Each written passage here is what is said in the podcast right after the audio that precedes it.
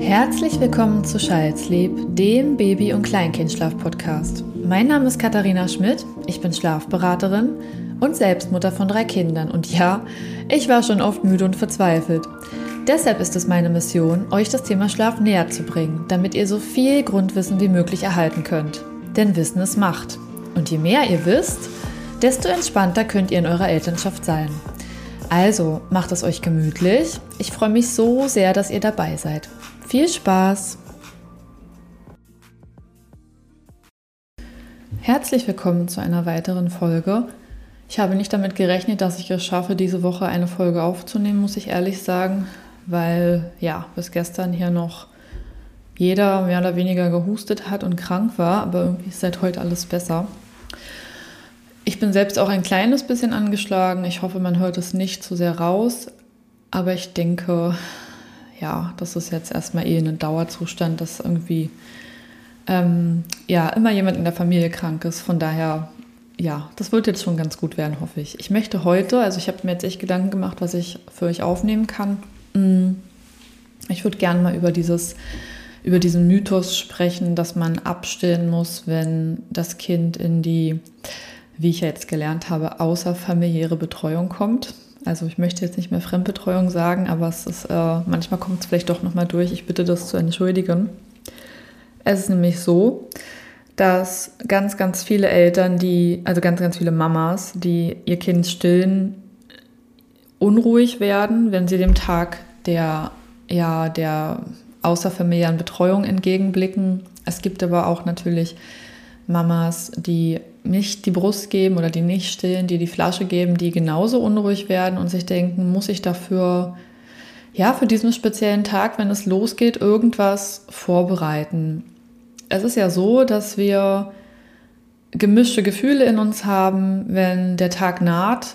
Einerseits ist es so, dass die Elternzeit sehr fordernd ist, sehr reich an Schlafmangel und auch, mh, mm, ja, manchmal kotzt einen auch alles an, das muss man auch einfach mal so sagen. Also man wird nicht jeden Tag dieser, dieser Elternzeit feiern. Äh, und es gibt einfach so diese Momente, wo man dann innerlich auch denkt, ich freue mich, wenn jetzt wieder eine neue Etappe beginnt.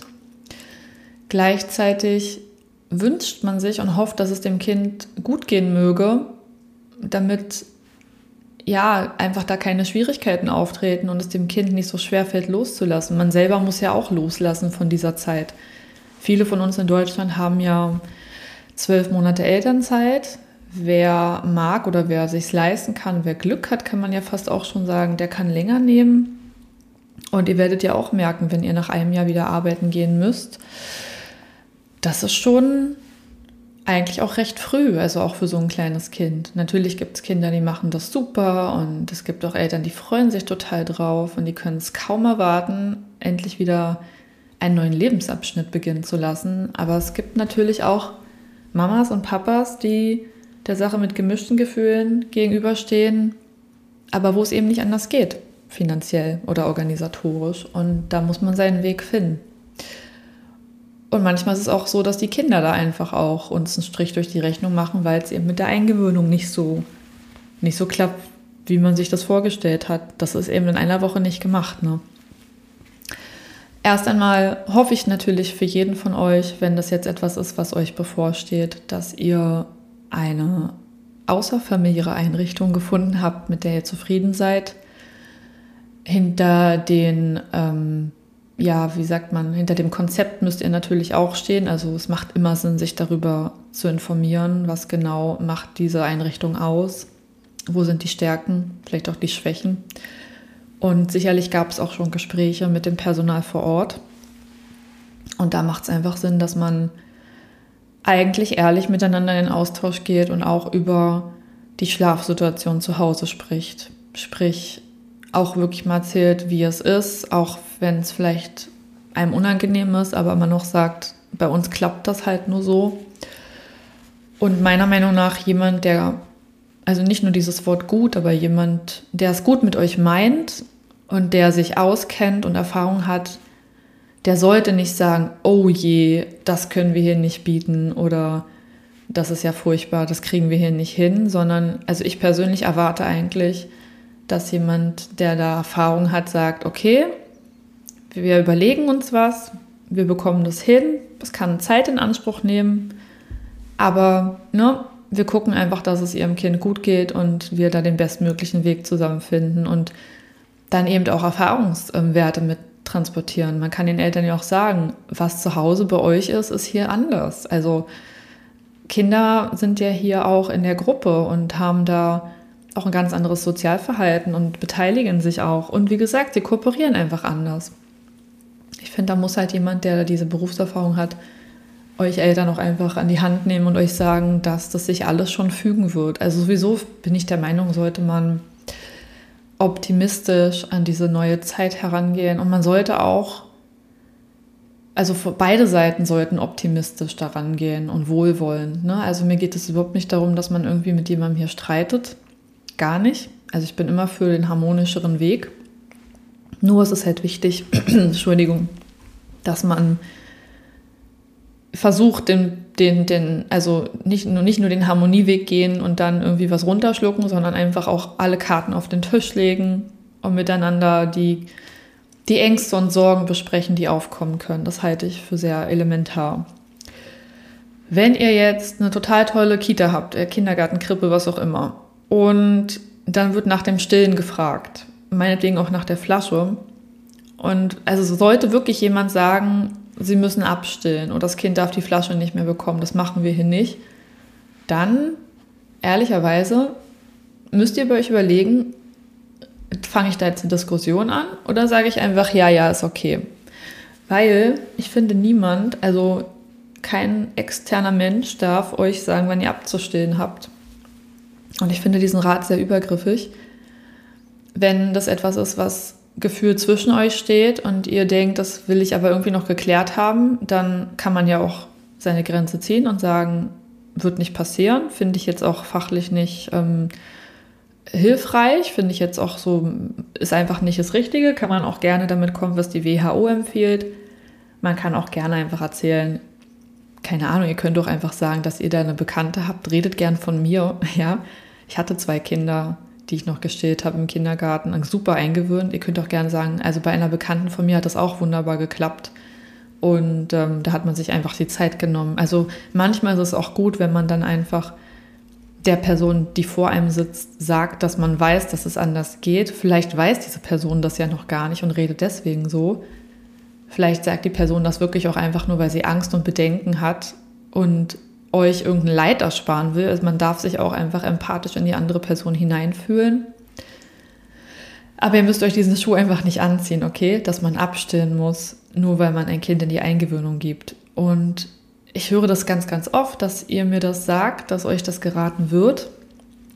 Und es macht mich sehr traurig, denn es bringt ja auch gar nichts, dem Kind das jetzt wegzunehmen. Erstmal ist es ja für die meisten noch so eine Art Nahrungsquelle, weil noch nicht jedes Kind 100%ig Beikost mag. Natürlich essen die meisten dann schon, aber nicht jedes Kind ist so 100% ausgewogen, dass jetzt, sage ich mal, die Nährstoffe 100% abgedeckt sind. Außerdem ist das auch der Rückzugsort nach einem Kindergartentag, denn die Kinder merken, dass etwas anders war und dass ihr fehlt und sie werden dann an die Brust wollen und gestillt werden wollen. Das tut ihnen gut. Nicht zu vergessen, vieles läuft, glaube ich, auch intuitiv bei Babys und Kleinkindern.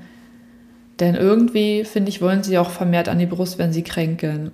Und ich persönlich finde schon, dass Stillen auch während der Kindergarten- oder Krippenzeit noch das Immunsystem richtig pusht und aufpeppelt.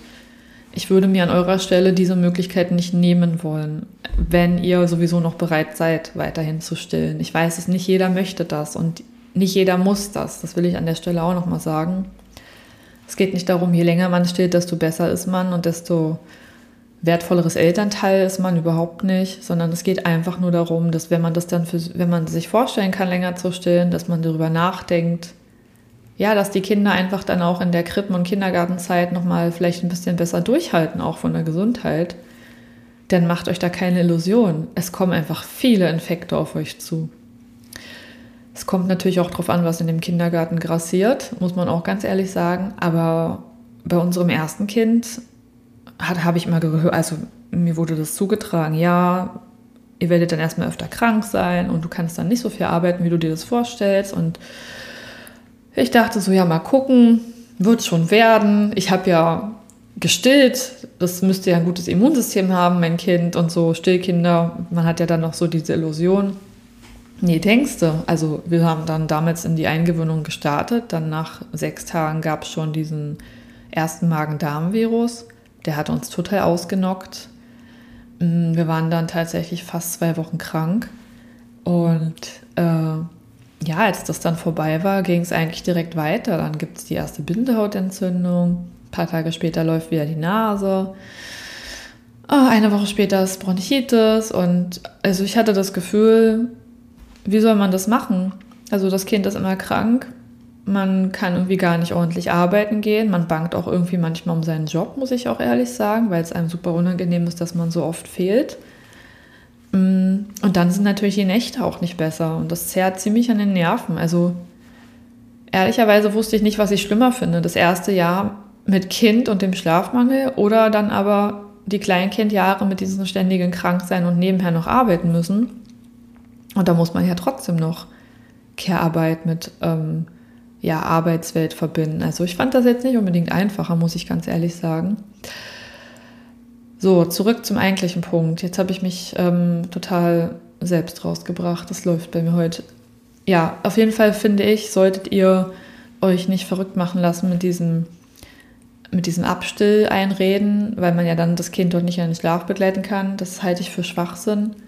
Und eure Kinder werden euch das noch danken, wenn sie vielleicht noch ein bisschen gestillt werden können, weil sie einfach vom Immunsystem unfassbar davon profitieren.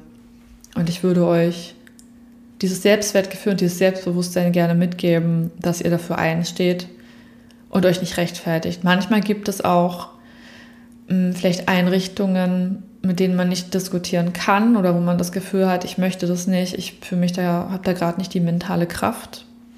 Dann ist es auch, finde ich, total legitim, wenn ihr einfach nicht alles erzählt. Also kommt immer jetzt wirklich, ist eine sehr spezifische Situation. Ich bin wirklich immer für diese Offenheit und die Transparenz. Aber wenn ihr das Gefühl habt, dass ihr da auf taube Ohren stoßen werdet und ihr wollt euch selber schützen, ja, dann lasst das eben an der Stelle weg, meine Güte.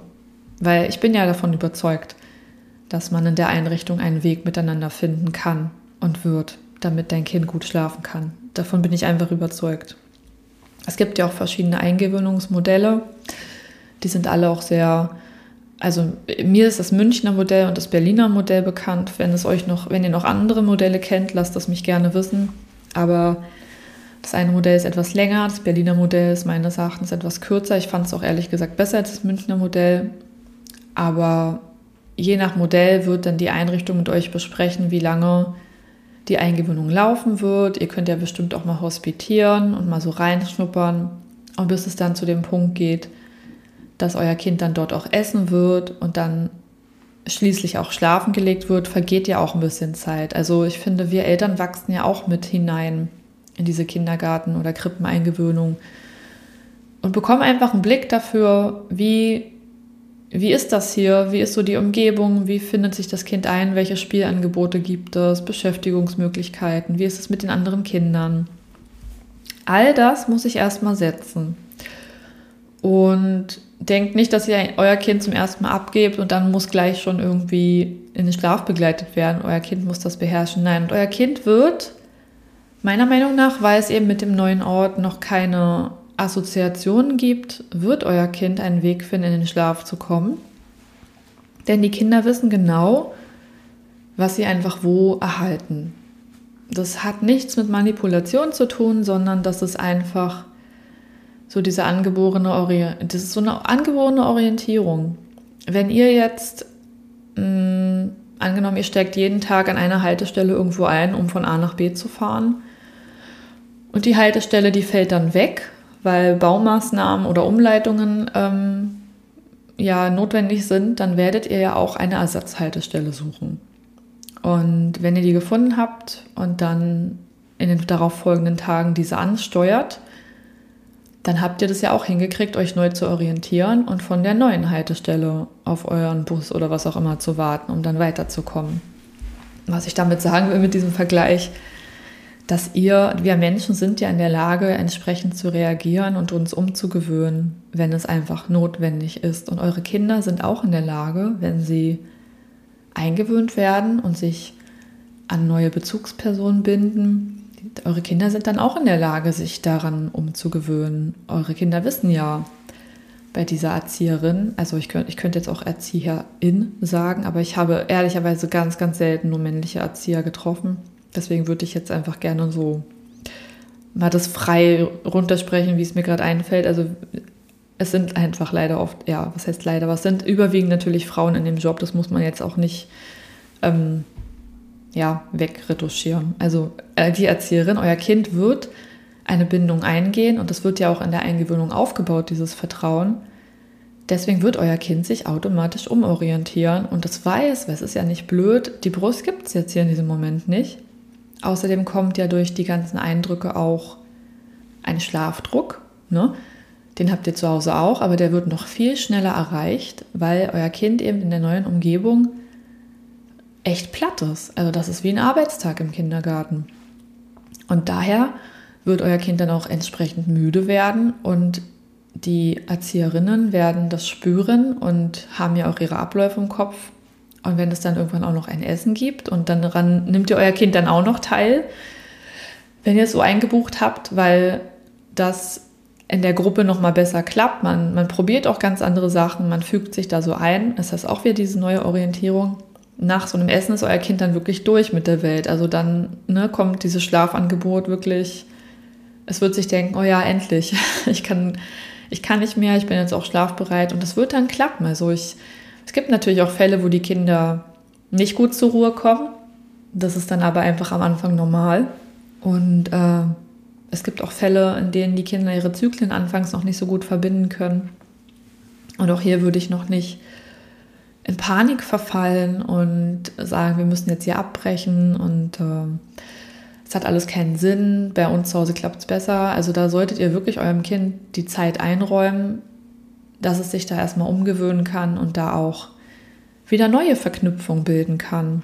Mit der Umgebung, mit der Schlafumgebung, mit der Bezugserzieherin und so weiter. Das, das wird klappen, aber es braucht einfach Zeit. Wie viel Zeit solltet ihr einplanen? Normalerweise hat man ja immer so seinen Rahmen. Ich glaube, beim Berliner Modell waren das immer so drei bis vier Wochen. Ich bin mir nicht sicher. Und das Münchner Modell war noch mehr. Aber die Erzieherinnen sagen euch ja auch immer schon, bringen Sie Zeit mit. Es kann wirklich auch lange dauern. Also ich finde es eigentlich immer mm, ganz gut, wenn man ab dem Tag der Eingewöhnung sich einfach auch drei Monate wirklich in den Kalender einträgt und sagt, wir brauchen jetzt drei Monate Geduld, bis unser Kind hier angekommen ist. Denn ihr müsst ja auch immer die Relation sehen. Wie alt ist euer Kind? Angenommen, es ist zwölf Monate. Dann habt ihr einfach mal zwölf Monate ein ganzes kleines Menschenleben von zwölf Monaten mit Gewohnheiten, mit Erfahrungen. Und die stehen dann, finde ich, so diametral dieser Eingewöhnung gegenüber, die vielleicht drei Wochen dauert. Und das ist ja gar nichts. Also ihr dürft da wirklich schon auch einfach mal ein Vierteljahr einkalkulieren, bis die Abläufe einigermaßen verinnerlicht sind. Und dann habt ihr auch noch Krankheitsphasen, die dann auch wieder abzuziehen sind. Also es ist eine Reise. Und ich glaube, da sollte man realistisch rangehen, sonst ist man selber auch nur unglücklich mit allem. Ne? Und ja, der Schlaf, ich denke, also in diesen drei Monaten wird euer Kind auf jeden Fall dort auch einschlafen können. Und vermutlich wird es auch leichter sein als bei euch zu Hause. Also das einfach mal so zu übertragen, ja, so wie das die Erzieherinnen machen, das probiere ich dann mal zu Hause. Das kann ja nicht so schwer sein. Das gelingt dann nämlich oft nicht, weil euer Kind weiß, dass es das nicht hatte zu Hause. Äh, also euer Kind weiß, dass es das von zu Hause nicht hatte und wird das dann zu Hause nochmal vehementer einfordern. Und da will ich auch nochmal die Realitätsbrille euch geben. Der Schlaf zu Hause wird sich ein wenig verschlechtern, wenn euer Kind in die außerfamiliäre Betreuung kommt, weil mh, mm, da ist wieder so viel zu verarbeiten in diesem kleinen Kopf. Und euer Kind hat sich so angepasst und hat sich so viel Mühe gegeben, dass es jetzt einfach auch mal das Gegenteil zu Hause machen muss, um wieder in seine eigene Mitte zu kommen. Und oft ist es ja auch so, dass die Schlafangebote nicht 100% passen. Also viele Kinder, die mit einem Jahr in die Fremdbetreuung kommen, die erhalten erst das Schlafangebot zu spät oder das einzige, was sie am Tag noch haben. Und diese Übermüdung, die sammelt sich dann schon so an. Mm, es kann dann also sein, dass eure Nachmittage ein klein, bisschen, ein klein wenig turbulent sind oder die Laune nicht so gut ist, dass euer Kind abends nicht so gut einschläft, dass es nachts häufiger wach ist. Ich schiebe all das nicht nur auf diese Umstellung auf, das Leben findet jetzt in der Krippe oder im Kindergarten statt, sondern auch darauf, dass ja, man einfach auch irgendwie immer so ein bisschen Übermüdung jeden Tag mit sich rumschleppt. Und das wird sich einpendeln, aber es kann man immer nur am Wochenende abfedern, indem man dann eben auch versucht, all das aufzuholen, was unter der Woche vielleicht gefehlt hat. An Schlaf, die Wachzeitenfenster korrigieren, ganz viel Zeit miteinander verbringen und Ruhe reinbringen. Ne? Das kann schon echt gut helfen. Und manchmal hangelt man sich dann erstmal auch von Monat zu Monat. Also ich finde, je kleiner die Kinder sind, bei der Eingewöhnung, das muss man auch fairerweise sagen, desto herausfordernder ist es auch, sie einfach in ein anderes Zeitenmodell zu pressen, was vorgegeben ist, wenn sie etwas älter sind und sie können längere Wach also Wachzeiten auch am Vormittag sowieso von sich aus, ja, ich sag mal, ertragen und sie haben nicht mehr so viel Tagschlafbedarf dann ist da dieses Übermüdungsrisiko automatisch ein wenig geringer. Nur das am Rande. Also der Schlaf, wenn ihr in die Eingewöhnung kommt, der wird automatisch etwas turbulenter werden. Falls er das nicht wird, freue ich mich von Herzen für euch. Dann habt ihr an der Stelle einfach Glück oder euer Kind ist mehr als bereit. Aber es verändert sich einfach ganz viel im Leben eines Kindes bei so einer Kindergarten- Eingewöhnung oder beim Eintritt in die außerfamiliäre Betreuung. Und dann ist es mehr als verständlich, dass der Schlaf da durcheinander kommt. Also mh, mm, hart runtergebrochen kann man fast sagen, man hat jetzt als Eltern eigentlich nicht so viel davon. Ja klar, man kann wieder arbeiten gehen, man hat wieder ein bisschen Abwechslung, man verdient wieder mehr Geld, aber man hat öfter ein krankes Kind und der Schlaf ist ein wenig schlechter teilweise. Das Kind braucht andere Zuwendung, weil ne, es hat den ganzen Tag kooperiert oder es hatte auch einen Arbeitstag. Das Kind braucht auch Ruhepausen, andere Ruhepausen. Es ist einfach ein neuer Lebensabschnitt für euch alle. Und der hat gute Seiten und der hat schlechte Seiten. Und die guten Seiten dürft ihr für euch rauspicken. Die gibt es auf jeden Fall. Und die sieht ja auch jeder anders. Und die schlechten Seiten, die kenne ich jetzt auch nicht. Die kann ich nur vorab sagen. Die sind einfach Risiko mit Infekten und Kranksein am laufenden Band. Aber ansonsten, wenn man da tolle Erzieherinnen hat und die, die Einrichtung einem super gut gefällt und wenn man einfach auch Zeit mitbringen kann und Geduld, dann steht meiner Meinung nach einer erfolgreichen Eingewöhnung nichts im Wege. Selbst wenn das Kind zu Hause nur auf diese eine Art einschläft und selten die Zyklen verbunden, äh, verbunden ko verbinden konnte, das muss im Kindergarten nicht so sein. Da ist alles anders und manchmal auch einfacher als bei euch zu Hause. Und ja, das wollte ich auf diesem Weg einfach nochmal mitgeben, dass ihr da nicht mit Angst reingeht und auch keine Panik habt, denn ich finde immer Angst haben vor irgendwas, was noch gar nicht eingetreten ist, ist irgendwie total die Bremse und macht auch gar nicht, es bringt einfach nichts so. Das, mein Mann sagt immer, mm, er macht, also ich mache mir auch immer viele Gedanken und er macht sich über gar nichts Gedanken. Und manchmal nervt das mich auch, wenn sage ich immer, ja, hast du gar keine Ideen dazu oder hast du da gar nicht drüber nachgedacht? Aber wie findest du das, sage ich dann. Und dann meint er immer, ja, darüber denke ich nicht nach, weil ich kann es eh nicht ändern. Oder ich denke nicht über irgendwas nach, was ich noch nicht gesehen oder gesehen habe oder ja, von dem ich mir noch nicht ein Bild machen konnte. Und irgendwie hat er da irgendwie ja so die Ruhe weg. Mm. Und ich finde, da kann man sich aber eine Scheibe von abschneiden, weil mehr als die Gespräche führen und die Transparenz mitbringen und aber auch diesen Selbstschutz, dass ihr wisst, was gut für euch ist, mehr geht halt nicht. Und lasst euch doch einfach auf dieses neue Abenteuer ein, auf diesen neuen Lebensabschnitt und ähm, macht euch nicht so viele Gedanken. Das wird, das wird alles gut werden. Tauscht euch vielleicht auch mit Bekannten und Freunden aus, wie die das erlebt haben wenn euch das hilft. Nur googelt bitte nicht zu viel. Mm, ich finde das immer noch ein bisschen also das mit dem Google ist immer so, da weiß man auch irgendwie mal gar nicht, was man dann für eine Meinung bekommt. Und eins darf man ja auch nicht vergessen. Ich meine, bei Google finden wir auch überwiegend halt negative Sachen. Also ich bin ja auch so, wenn ich zufrieden bin, schreibe ich halt nichts. Und wenn ich, wenn ich, äh, ja, wenn ich unzufrieden bin, dann habe ich eher, also ich mache das sowieso nicht. Also das ist vielleicht so eine Eigenart von mir, dass ich, ähm, ich bin nicht so der Typ, der anderen was Böses hinterlässt und da was schreibt, weil ich es irgendwie unfair finde. Und weil ich ähm, denke, man muss nicht noch einen Fußabdruck mit Hass hinterlassen. Jetzt muss ich einmal schniefen, Entschuldigung. Ähm, aber die Mehrheit der Menschen hinterlässt halt eher Kommentare, wenn sie unzufrieden ist. Oder hinterlässt in Foren irgendwelche Meinungen. Und wenn man so richtig, richtig glücklich ist und zufrieden, hat man dafür die Zeit ja gar nicht. Oder nimmt sich die Zeit dann nicht. Und ähm, ja, das wollte ich an der Stelle einfach nur sagen. Also googelt das nicht zu sehr und mh, mm, zerdenkt das nicht zu sehr, das bringt einfach nichts. Ne? Also geht optimistisch darauf zu. Falls ihr in so einem Gespräch sagen wollt, meine, bei meiner Bekannten hat das wunderbar geklappt, dürft ihr mich gerne als Alibi vorschicken. Und auch ansonsten, wenn ihr eine Frage habt, dürft ihr euch immer gerne an mich wenden. Und ja, auch wenn ihr beratet werden wollt, beraten, ach Gott, Deutsch.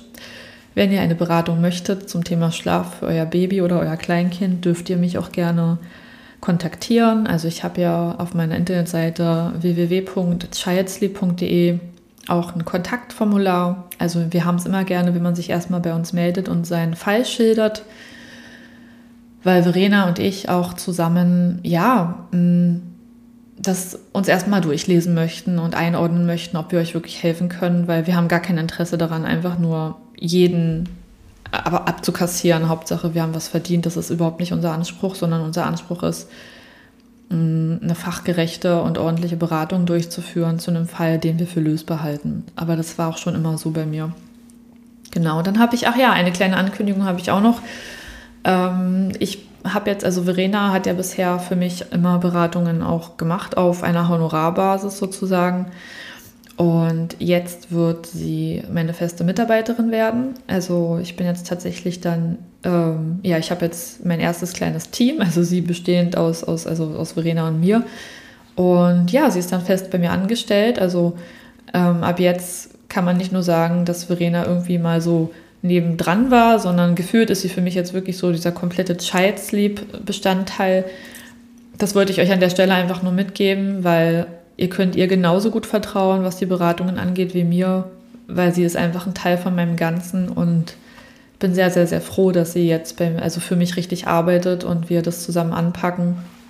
Und sie hat auch ganz, ganz viele Termine auch sogar schon im Januar für nächstes Jahr drin, die ihr buchen könnt. Und ja, wenn ihr da nochmal Rückmeldung braucht von uns, ob der Fall passt, meldet euch per, Kon per Kontaktformular.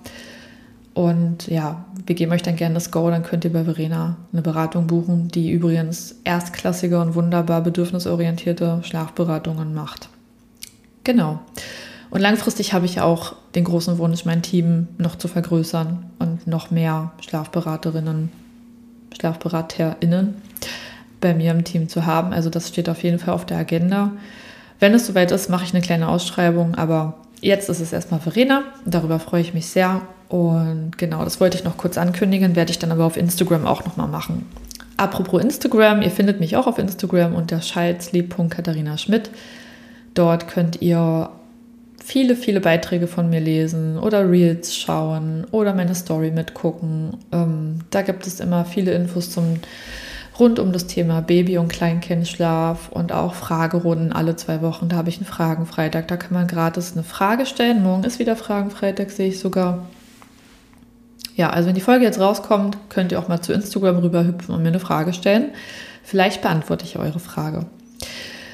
So, das soll es jetzt gewesen sein. Ich wünsche euch jetzt noch einen wunderbaren Tag. Ich hoffe, die Folge hat euch gefallen. Wenn sie euch gefallen hat, freue ich mich riesig über eine sehr gute Bewertung von euch auf der Plattform, auf der ihr mich hört. Und natürlich auch vergesst nicht, mich zu abonnieren, damit ihr keine Folge mehr verpasst. Und folgt mir auch gerne auf Instagram, denn da bin ich hauptsächlich am meisten aktiv und da könnt ihr das meiste erfahren. Genau. Macht's mal gut, ihr Lieben. Ich wünsche euch eine erholsame Zeit. Bleibt gesund, schlaft gut und bis zur nächsten Folge. Ciao!